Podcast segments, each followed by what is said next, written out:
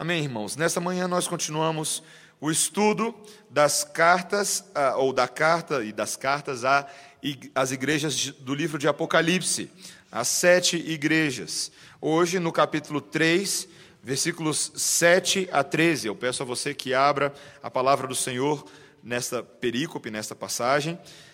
Apocalipse capítulo 3, versículos 7 a 13, onde estudaremos a carta à igreja em Filadélfia. Ah, se você por acaso perdeu alguns dos sermões, ou um ou outro dos sermões ah, nesta série, você pode encontrar a série no site da igreja e ali ah, entender a, a dinâmica, o progresso, a logística dessa revelação que é tão preciosa a nós, para a igreja. E para mim, particularmente, irmãos, cada um desses sermões vai construindo uh, o diagnóstico de como o Senhor enxerga a minha vida como adorador e a nossa vida como igreja.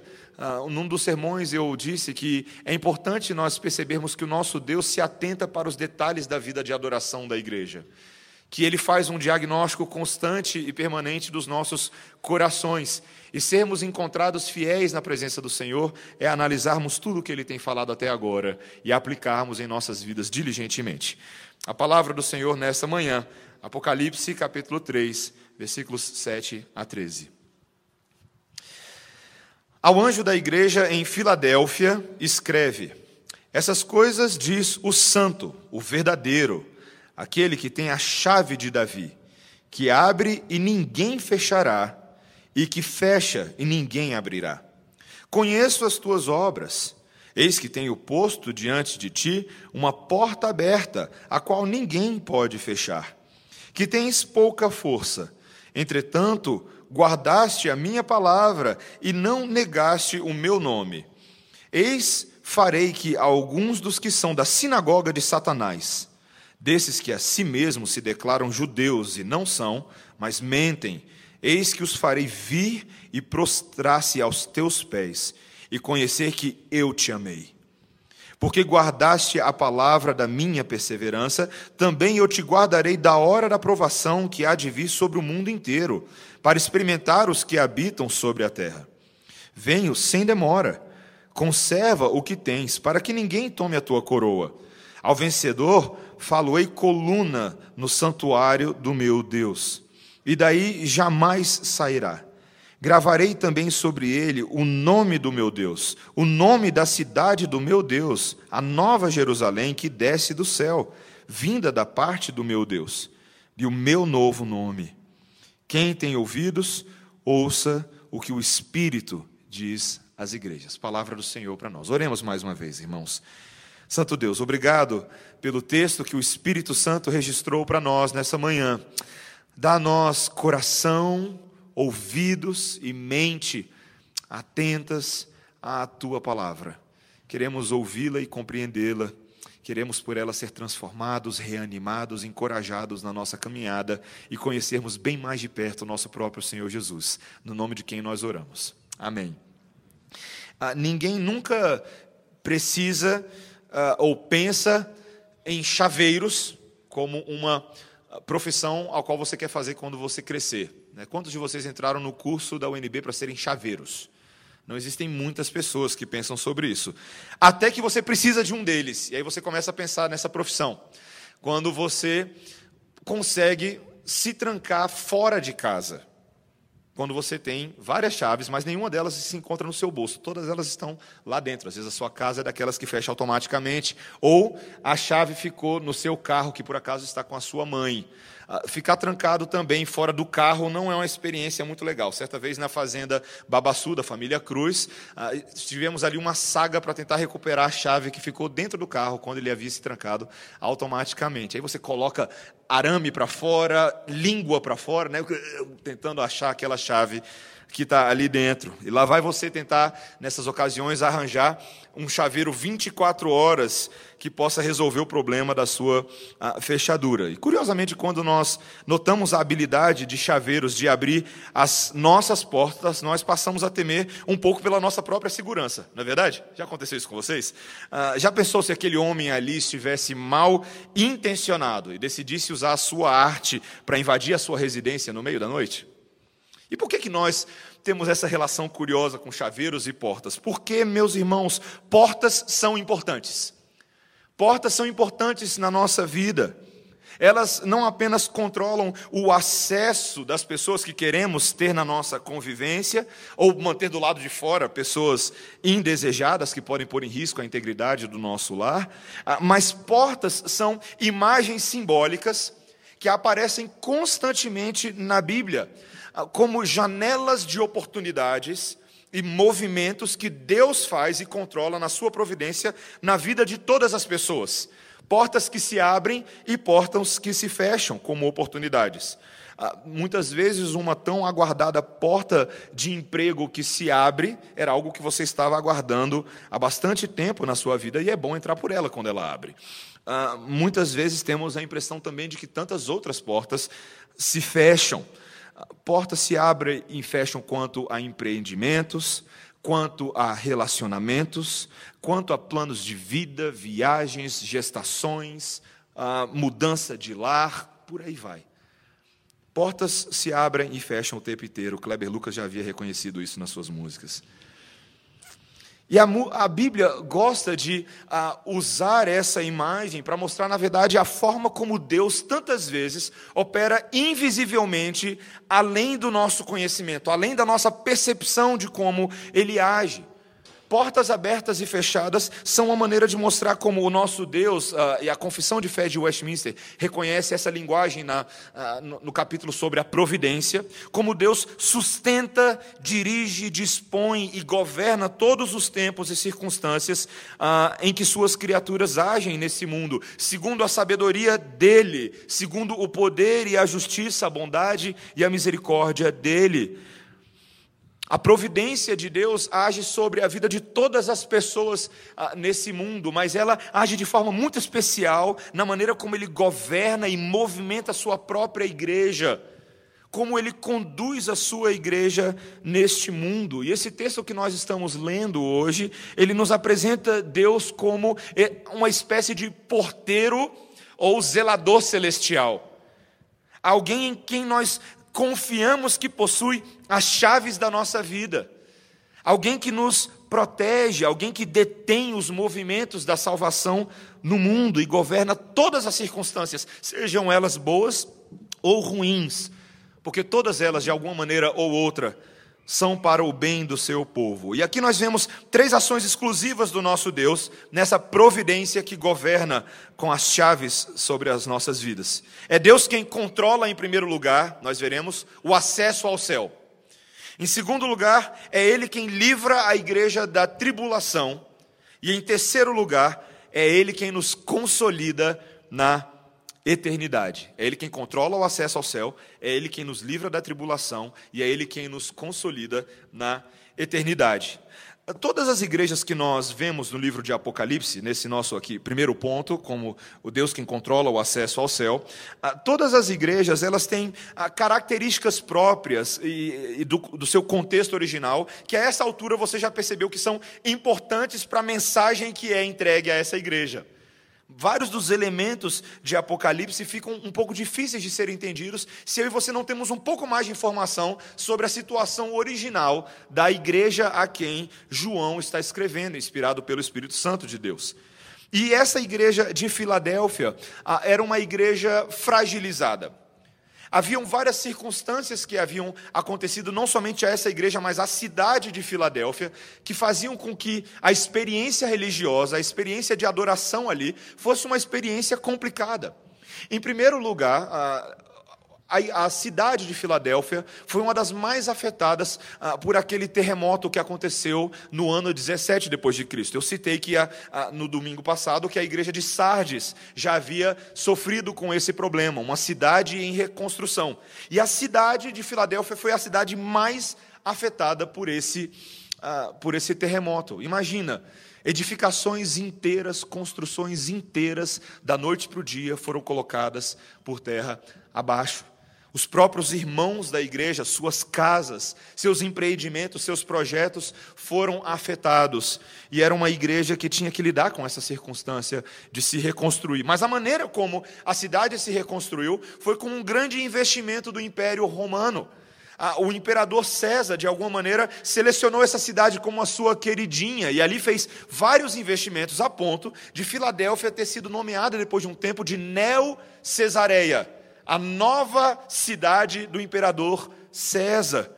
Então, além das circunstâncias naturais, das tragédias, havia agora uma forte presença do Império Romano ali, que, como eu e você já sabemos a essa altura do campeonato, ah, ah, promoveu tanta perseguição contra o povo de Deus e contra a fé cristã. Não era fácil ser crente em Filadélfia naqueles dias. Mas além de todas essas circunstâncias, a mais complicada e que é o cerne dessa mensagem era o fato de que a presença dos judeus, a perseguição instalada pelos judeus contra a igreja naquela cidade, era de uma ordem estratosférica. Essa é uma das igrejas que mais sofreu com perseguição. Além de estar fragilizada, eles agora tinham contra eles aqueles que, se dizendo povo de Deus, não aceitavam a adoração dos que se inclinavam diante do senhorio de Cristo. Os judeus foram responsáveis, juntamente com os romanos, pela humilhação, pela exposição pública de tantos crentes de Filadélfia. Muitos desses foram humilhados nas praças, muitos desses foram vilipendiados, caluniados nos negócios, ah, e isso acontecia de uma forma sistemática, cruel e intencional da parte dos judeus. Imagina você ser igreja numa circunstância dessa. Não é muito fácil não é verdade? Mas nós temos aqui um, um, encorajamento e um elogio da parte do Senhor. Na verdade, essa é uma das poucas igrejas em que não há nada contra, que é atestada contra essa igreja, muito pelo contrário. O Senhor Jesus exalta e elogia a fidelidade dessa igreja. Veja no versículo 8, quando ele diz: Conheço as tuas obras, e logo adiante ele diz: Que tens pouca força. Entretanto, guardaste a minha palavra e não negaste o meu nome. Foi uma igreja que perseverou, que se manteve firme e não se utilizou de desculpas para não adorar a Deus fielmente, mesmo sendo fragilizada. Deus tem a sua atenção capturada pela fé desses irmãos. Não é impressionante que Deus, de vez em quando, ah, na sua grandeza, consiga elogiar a fé do seu próprio povo, que é tão pequeno? Mas essa igreja foi elogiada. Essa igreja sustentou o nome, não negou o nome. E veja que essa dinâmica é muito importante, porque o que os judeus estavam fazendo era justamente se opor à adoração dos cristãos, pois eles achavam que o nome que eles invocavam o nome de Jesus não era um nome legítimo, não era um nome divino, não era de fato o Messias. Esses judeus aqui, particularmente, acusavam a igreja de Filadélfia de ser uma igreja antinomista. Eu sei que você já ouviu essa expressão antes, mas de uma igreja que não exigia que os pecadores cumprissem a lei cerimonial dos judeus, que garantia então o acesso à presença de Deus, o acesso à eternidade, o acesso à aliança. Esses judeus estavam tentando limitar o acesso dos gentios ao céu por meio do seu judaísmo cerimonial. Eles falavam: olha, se você não cumprir tudo o que a lei manda, não tem como você entrar. Somos nós, a verdadeira igreja, nós, os judeus, que determinaremos como se acessar o céu. Eles agiam como uma espécie de segurança que fica na porta da festa, sabe? Aquele que se acha no, no direito de dizer quem da fila vai entrar e quem da fila não vai entrar. Leão de chácara, fica lá todo bonitão, com um fone de ouvido. Era assim que os judeus se colocavam. Eles ficavam na porta dos céus. Mas, meus irmãos, o problema é que esses judeus haviam se esquecido quem era o Deus que estava se dirigindo à igreja. Veja a linguagem do início desse texto, no versículo 7, quando ele diz: Essas coisas diz o santo, o verdadeiro, aquele que tem a chave de Davi. Essa identificação de Cristo é muito peculiar. Porque ele está falando que ah, ele não é meramente um, um Messias qualquer, mas que a maneira como ele mesmo controla a salvação é aquele que detém a chave de Davi. Jesus é aquele a quem foi confiada a herança de dar continuidade à linhagem real, à linhagem do rei Davi. E sendo rei de Israel, o rei melhor e o rei superior, o próprio Senhor Jesus Cristo, era o Deus verdadeiro, era Ele quem determinava quem entrava no céu ou não, não apenas os judeus. Ele tinha as chaves de Davi.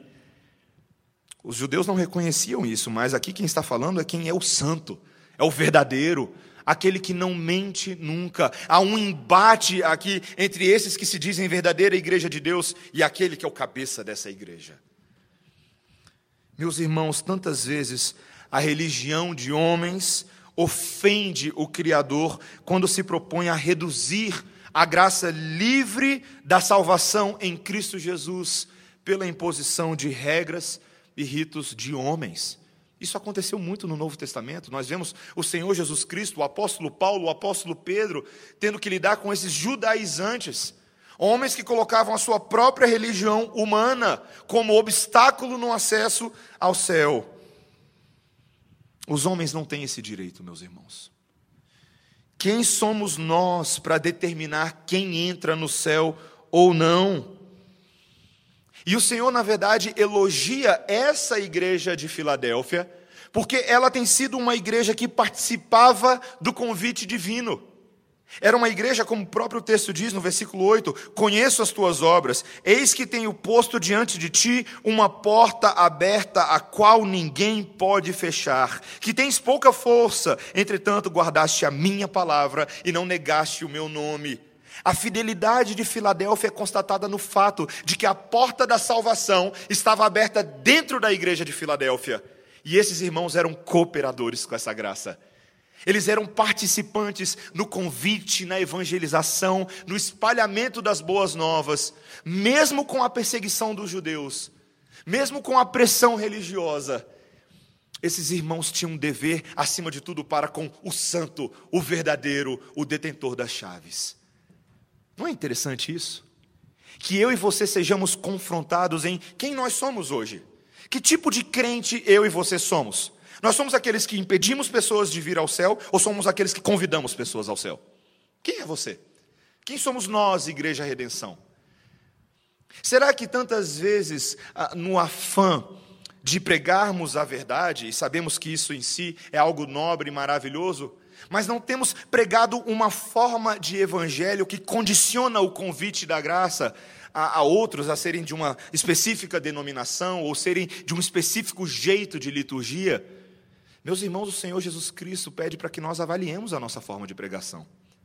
Se nós temos anunciado o evangelho da graça, se convidamos pessoas para a igreja para que eles ouçam a mensagem de libertação, a mensagem do evangelho, ou se tantas vezes nós nos assemelhamos mais aos próprios judeus, que se achavam povo de Deus, mas o seu rol de membros era bem, bem, bem curtinho.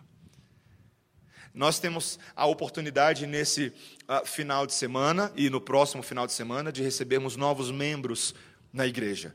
Pessoas que vão ser recebidas por toda sorte, transferência de outras igrejas, a profissão de fé e batismo, crianças que vão ser reconhecidas como parte da família da aliança. Temos todo tipo de gente que vai ser recebida. Como é que você enxerga essas pessoas? Eu lembro que uma vez, quando, quando eu era pequeno, e eu vou confessar meu pecado diante da igreja, toda vez que chegava gente nova na minha antiga igreja, eu ficava meio enciumado. É a minha igreja. É a minha igreja. O que você está fazendo aqui na minha igreja? Você é novo, você não sabe como as coisas funcionam por aqui. E a gente tende a querer hiperproteger os nossos amigos, os nossos pastores de afeto, os nossos relacionamentos. Mas, meus irmãos, isso não é direito nosso. Na verdade, a nossa alegria deveria ser cada vez mais ver essa igreja cheia. Presbítero Cláudio, Charles e eu estávamos conversando como a gente acha que em muito pouco tempo esse espaço não vai dar mais para a gente. Isso não é uma coisa ruim, isso é uma coisa boa. Que o Senhor nos ajude como igreja a termos essa visão convidativa, que o reino de Deus cresça e se espalhe por aí, que nós não ficamos, fiquemos enciumados do nosso jeito de adoração, hiperprotegendo os nossos relacionamentos, mas que sejamos coparticipantes. Essa é a primeira coisa que o Senhor nos mostra. Será que nós temos ajudado junto com essas chaves ou tentado fechar a porta a outros? Veja que esse Deus maravilhoso, em segundo lugar, também não nos mostra que Ele é o detetor das chaves, mas que é Ele quem sustenta e protege a sua igreja no meio da tribulação. É Ele quem nos dá o livramento. Veja no versículo 9 que a situação era tão complicada que a identificação dos judeus é uma, uma identificação grave. Eis, farei que alguns dos que são da sinagoga de Satanás. Uh, palavras duras do Senhor. Não apenas esses não são verdadeira igreja do Senhor, esses judeus, mas são sinagogas do outro do inimigo, do acusador. A forma de ação deles é contrária às boas novas do Evangelho. Eles estão sendo instrumentos do diabo. Uma verdadeira sinagoga do maligno, uma igreja do mal. Às vezes eu e você a gente pensa que só as igrejas que são satanistas, que são igrejas do diabo, né? Essas supostas igrejas satanistas em que os caras se vestem de preto, fazem rituais de beber sangue de bode e por aí vai. Tem muito mais sinagoga de Satanás por aí do que a gente imagina. Aqueles que se opõem ao verdadeiro evangelho, aqueles que pregam uma falsa mensagem, muitas vezes são instrumentos de Satanás. E o Senhor, que está vendo toda essa realidade, a dificuldade da igreja de Filadélfia de adorar, ele também faz uma promessa de conforto. Ele encoraja esses irmãos, não vai ficar assim para sempre. Não vai ficar assim para sempre.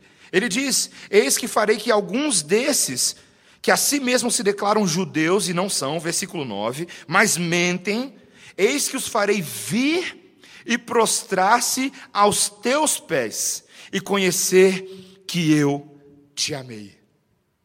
Vai haver uma grande inversão. Esses que são os seus perseguidores serão humilhados, eles terão que se ajoelhar diante dos seus pés. Aqui o, João está resgatando uma figura profética e escatológica, algo que já havia sido prenunciado pelo profeta Isaías, de que no futuro os judeus que não são judeus se apresentariam na presença dos gentios que foram salvos por Deus. Você encontra isso em Isaías 45, Isaías capítulo 60. Uma grande inversão ah, eu, eu não sei se você já teve a ocasião na sua vida de passar por bullying na escola. Muitas pessoas já passaram por isso, seja na escola, ou na comunidade, ou na vizinhança. E você sabe qual é a, a maior esperança de todas as pessoas que passam por bullying? É que um dia ele vai poder estar do outro lado da história. Que ele vai poder ter a sua causa vindicada. De que, de alguma maneira, a justiça vai alcançar os seus perseguidores, aqueles que o oprimem. E eles vão ter que agora se humilhar ou passar por alguma situação de equiparação e de equilíbrio. Meus irmãos, o nosso Deus, ele é tão maravilhoso que ele faz com que a sua igreja sofredora hoje seja triunfante no futuro. Ele nos sustenta com essa esperança. A esperança de que nós, os que sofremos pela causa do reino hoje, temos no nosso próprio Deus, que é poderoso para fazer todas as nações virem à tua presença. Nós temos nele mesmo o conforto de que um dia de fato reinaremos com alegria, seremos plenamente vencedores. Existe esse padrão na Bíblia o tempo inteiro, nós vemos isso o tempo inteiro: os últimos sendo exaltados e os soberbos sendo humilhados. Esse é um padrão de ação de Deus no mundo, ele gosta de fazer esse tipo de coisa. Ele gosta de pegar aqueles que não são para humilhar os que são, as coisas loucas e pobres e escandalosas deste mundo, para mostrar que Ele restaura, que Ele cuida, que Ele sustenta a sua igreja. E nisso nós encontramos uma espécie de consolo. Quando nós falamos nos últimos finais de semana sobre a igreja perseguida no mundo, talvez muitos se questionem: será que nós seremos perseguidos para sempre? Será que nós nunca teremos alívio das nossas dores? Será que no meu ambiente de trabalho como crente eu sempre vou sofrer essa situação de perseguição, de calúnia, de humilhação? O Senhor tenta te confortar que esse padrão vai ser invertido, que isso não vai ser mantido dessa forma para sempre, de que Deus não apenas, apenas nos dará um reconhecimento de glória no futuro mediante uma fé fiel mas que Ele também nos protegerá daquilo que está para acontecer e está acontecendo neste mundo. Veja o versículo 10. Porque guardaste a palavra da minha perseverança, também eu te guardarei da hora da provação que há de vir sobre o mundo inteiro, para experimentar os que habitam sobre a terra. Esse é um daqueles versículos que nos leva a tentar interpretar de forma mais profunda o livro de Apocalipse. O texto está nos dizendo que daquele momento de Filadélfia para frente haveria uma hora, um momento, em que o mundo inteiro sofreria com uma grande tribulação, uma espécie de sofrimento e provação ah, que viriam sobre todas as pessoas, os juízes, os juízos messiânicos de Deus sobre o mundo. E a tentativa de interpretar o que está acontecendo aqui tem dividido muitos ah, estudiosos e teólogos. Alguns acham que essa posição aqui do livro ah, de Apocalipse faz uma referência ao arrebatamento antes da tribulação que como se Deus fosse agora arrebatar a sua igreja e não permitir que a sua igreja passasse por um uh, período de sofrimento intensificado que vai vir sobre o mundo. Eu não vou dar muito spoiler disso agora, porque daqui a pouco tem uma escola dominical que vocês todos vão ouvir isso. Então, aguardem um pouco. Mas na verdade, esse texto não fala de um período único de tribulação. Ele está falando de uma série de provações nas quais neste mundo a igreja será poupada. Não que a igreja será arrancada desse mundo, mas que a igreja ah, poderá ah, se beneficiar daquilo que Cristo falou na cruz do Calvário. Quando ele afirma diante dos seus ouvintes ali e fala com o Pai: Senhor, eu não peço que os tires do mundo, mas que os livre do mal. Enquanto estamos no mundo, estamos sendo protegidos. Mas como é que essa proteção acontece? Porque você e eu sabemos que Jesus não prometeu poupar os crentes contra o sofrimento ou contra o martírio. E muitos desses crentes passaram por isso. Sofreram e foram martirizados. Os dois primeiros séculos da igreja são caracterizados por inúmeros martírios. Não apenas Policarpo, não apenas uh, seguidores de Inácio, mas vários. Se Deus não vai nos livrar disso, do que é que Ele vai nos livrar? Deus prometeu nos proteger da sua própria ira e transformar o nosso martírio em triunfo. Não é que nós não sofreremos, a questão é qual é o motivo pelo qual nós estamos sofrendo. Eu e você sofremos não porque Deus está derramando a, nossa, a sua ira sobre nós. Mas nós sofremos porque agora já fomos libertos da ira e somos sofredores com Cristo. Estamos nele, protegidos nele, tão somente nele, fomos nele protegidos da ira de Deus. Os sofrimentos do tempo presente são a nossa conformação ao próprio Cristo. Não são porque nós somos alvo da ira de Deus. Há uma diferença muito grande em sofrer por Cristo e sofrer porque temos sido motivo de blasfêmia contra Cristo. É uma diferença muito grande. Noé e sua família sofreram naqueles dias em que construíram a arca. A diferença é que eles estavam dentro da arca. Eles estavam protegidos. Todos os outros sofreram o derramamento da ira de Deus sobre a própria cabeça deles. Meus irmãos, nós cremos num Deus que livra a igreja no meio da tribulação. Eu e você, todos nós que estamos aqui nessa manhã, estamos passando pelas mesmas crises econômicas que o restante dos brasileiros estão passando, não é verdade? Crises na cidade, crise de entupimento de bueiro, crise de uh, engarrafamento na EPTG, todo mundo passa por isso. Deus não te prometeu dar um carro voador para você sobrevoar todas as enchentes do Distrito Federal. Ele te prometeu isso na Bíblia? Não. Você passa por isso com todo mundo. Qual é a diferença? A diferença é que eu e você encaramos a, a, o livramento de Deus que nos é dado em meio a todas as tribulações. Eu posso estar sendo aflito, sim, pelo tempo presente, mas cantar louvores na presença de Deus. Eu posso estar sofrendo com uma série de coisas nesse mundo, mas perceber claramente o sustento, a graça e a misericórdia de Deus sobre as nossas vidas todos os dias. Nós estamos passando por situações neste momento da vida da igreja em que irmãos nossos estão sofrendo. O pai do nosso irmão Moisés, nosso, Oséias, perdão. Oséias, todo mundo na Bíblia, né? nossa irmã Querine, tantos outros. Eles estão sofrendo. Neste mundo nós temos aflições, mas nós temos bom ânimo porque nós vencemos o mundo em Cristo. Nós somos sustentados no meio da tribulação. O Senhor Jesus Cristo é com a sua família, meu irmão, nesse exato momento. O Senhor Jesus Cristo é com a família da Querine, o Senhor Jesus Cristo é com a família da Beide, da Lísia, daquela que veio a falecer. O Senhor Jesus Cristo é com o seu povo no meio do sofrimento. Nós precisamos identificar isso. Tantas vezes a nossa oração é: Deus me livra de sofrer, me livra de sofrer, me livra de sofrer. Mas os grandes homens de Deus, na palavra de Deus e fora dela também, aprenderam a orar: Deus me sustenta com a sua graça quando eu sofrer. Me livra da tribulação em meio ao sofrimento, traz paz ao meu coração, à minha mente, ao meu espírito. Meus irmãos, nós que somos igreja do Senhor, precisamos aprender a desenvolver esse tipo de espiritualidade, em que nós usufruímos da libertação de Deus no meio da tribulação. Eu vou ler para os irmãos rapidamente para que os irmãos vejam claramente esse padrão acontecendo no livro de Tiago. Quando nós chegamos ali naquela carta, no final dela, em que Tiago, o meio-irmão de Jesus, está trazendo uma série de exortações à igreja. Ele fala da seguinte maneira: veja, preste atenção. Ele diz assim: Está alguém entre vós sofrendo? Tiago capítulo 5, versículo 12. Alguém está sofrendo? Faça oração. Se você está sofrendo, recorra ao Senhor. Se utilize do recurso da livre, da libertação dele em meio ao sofrimento. Está alguém alegre? Cante louvores. Está alguém entre vós doente? Chame os presbíteros da igreja para que façam oração sobre ele. E a oração de fé salvará o enfermo. Veja, em várias circunstâncias da vida, existem elementos muito práticos, recursos da graça de Deus para lidarmos com o sofrimento.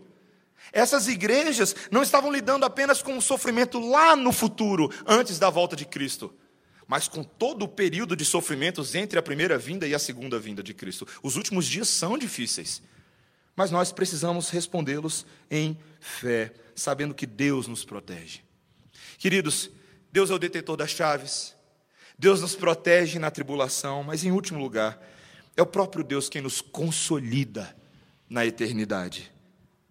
Essa mensagem do livro de Apocalipse é uma mensagem de consolo para esses crentes deslocados, esses crentes fracos no mundo, homens e mulheres que foram postos para fora das sinagogas, foram impedidos de cultuar publicamente, foram forçados para fora das suas residências por terremotos. Esses homens precisavam de consolo. E o Senhor Jesus Cristo traz consolo a eles. Versículo 12, veja: Ao vencedor faloei coluna no santuário do meu Deus, e daí jamais sairá. Resgatando a linguagem do vencedor, o que é essa linguagem? Aqueles que ah, estão em Cristo, o grande vencedor, e aqueles que aplicam a vitória de Cristo no seu dia a dia. Os vencedores são aqueles que se santificam com base na santidade de Cristo. Aqueles que, apesar de aflitos, não desistem, que continuam avançando. E veja que há uma, uma garantia eterna maravilhosa. O vencedor, ao vencedor faloei, coluna no santuário do meu Deus, e daí jamais sairá. O lembrete de João é tão maravilhoso. Talvez vocês, irmãos da igreja de Filadélfia, não tenham uma igreja para cultuar agora, mas vocês estão instalados no santuário celestial de Deus. O santuário superior nós sabemos que quando nós chegarmos lá no céu, na Nova Jerusalém, que é a comunhão de todos os santos, não encontraremos ali um templo físico necessariamente. Porque, na verdade, a palavra de Deus nos diz que Deus e o seu Cordeiro, eles mesmos são o local de adoração. A presença deles é o local de adoração do seu povo. E nós ali seremos instalados como pilares permanentes. Para para pensar como essa imagem é preciosa para os crentes de Filadélfia. Eles estão olhando agora as circunstâncias da sua cidade, das suas casas, em que seus fundamentos foram estremecidos, em que suas vidas foram abaladas, em que os pilares das suas residências, do seu comércio, foram todos colocados terra abaixo. Mas ele fala: vocês são pilares permanentes no santuário de Deus.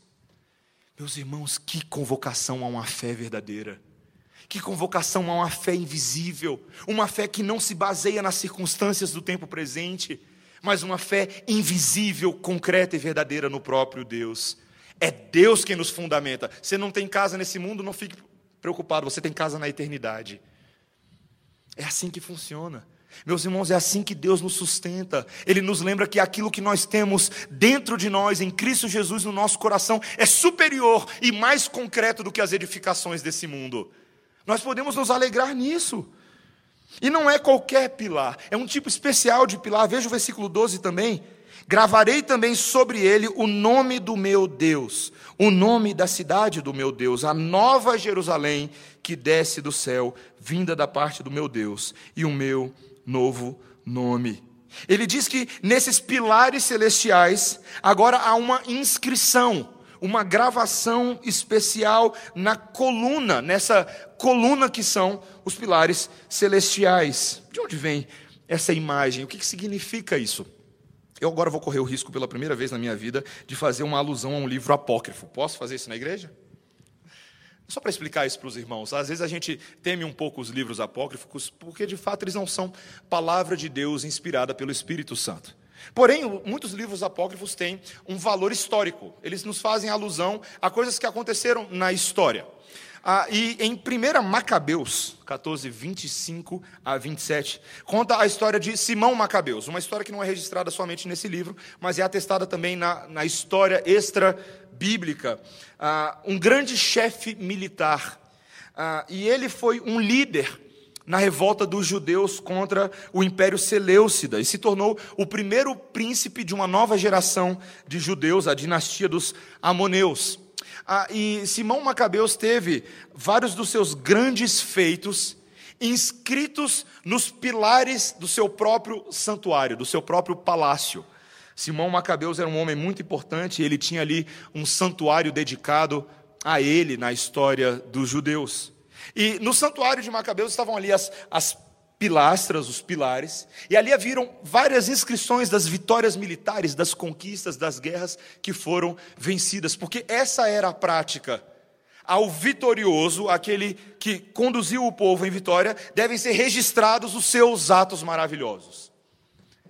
E Deus vira para mim e para você agora e diz que, de uma forma semelhante, os meus e os seus atos são registrados de forma vitoriosa nesses pilares celestiais. Aqui há uma ironia, meus irmãos, porque eu e você olhamos para os nossos atos e a gente sabe que não é lá grande coisa. Nós não temos condições alguma de relatar as nossas maravilhosas e épicas vitórias. Mas quem é o nosso vencedor, meus irmãos? Quem é que venceu por nós? Quem, na verdade, é digno de todo louvor, honra, inscrição e glória, porque os atos dele são vitoriosos e maravilhosos. É o nosso Senhor Jesus. Simão Macabeus é ficha perto de Jesus. Porque Simão Macabeus derrotou um exército de homens. O Senhor Jesus Cristo derrotou exércitos inteiros e ordens do maligno. Com a sua morte na cruz, ele derrotou o próprio pecado instalado dentro de nós. Ele nos deu vida quando estávamos mortos. Quantos você conhece que Simão Macabeus conseguiu ressuscitar? Eu não conheço ninguém. O Senhor Jesus Cristo teve esse poder, por meio da sua vida, da sua perfeição, da forma de agir obedientemente diante do Pai, ele conquistou para nós uma vitória que homens ordinários não poderiam conquistar. Somente alguém com poder poderia fazer isso em nosso favor. E, é, e são, de fato, as obras de Cristo que estão inscritas sobre os seus eleitos. Não é maravilhoso pensar que enquanto ele recebeu uma inscrição caluniosa na cruz do Calvário, uma forma, uma forma irônica, uma forma sádica de dizer que ele era o rei dos judeus, mas hoje a minha e a sua vida são repletas das inscrições vitoriosas de Jesus. É por causa do sangue dele derramado por nós que eu e você temos um novo nome, que eu e você temos uma nova cidade, que eu e você temos um novo templo, que eu e você temos uma nova forma de encarar a vida. Somos novas criaturas por meio da obra de Jesus sobre nós. Você crê nisso? Esse maravilhoso evangelho é tão precioso para nós, meus irmãos. Jesus é o nosso vitorioso, porque na verdade ele é a própria porta do aprisco. Quando a gente fala sobre Jesus ser o chaveiro das nossas vidas, a gente esquece que ele, como bom pastor, é a própria porta do aprisco. Ele é o controle de entrada e saída. Em João 10, nós vemos claramente que Ele é o nosso protetor, Ele é a nossa cercania. Que lobos e homens não podem al alcançar a nós se Ele não permitir esse acesso. É Ele quem nos protege, é Ele quem cuida de nós. Quando nós compreendemos a obra de Cristo dessa forma, a nossa fé e a nossa esperança ficam aquecidas e aumentam. Eu e minha esposa tivemos o, o privilégio em 2013 de participar da tradução de uma música chamada Quão Grande o Amor do Pai por Nós.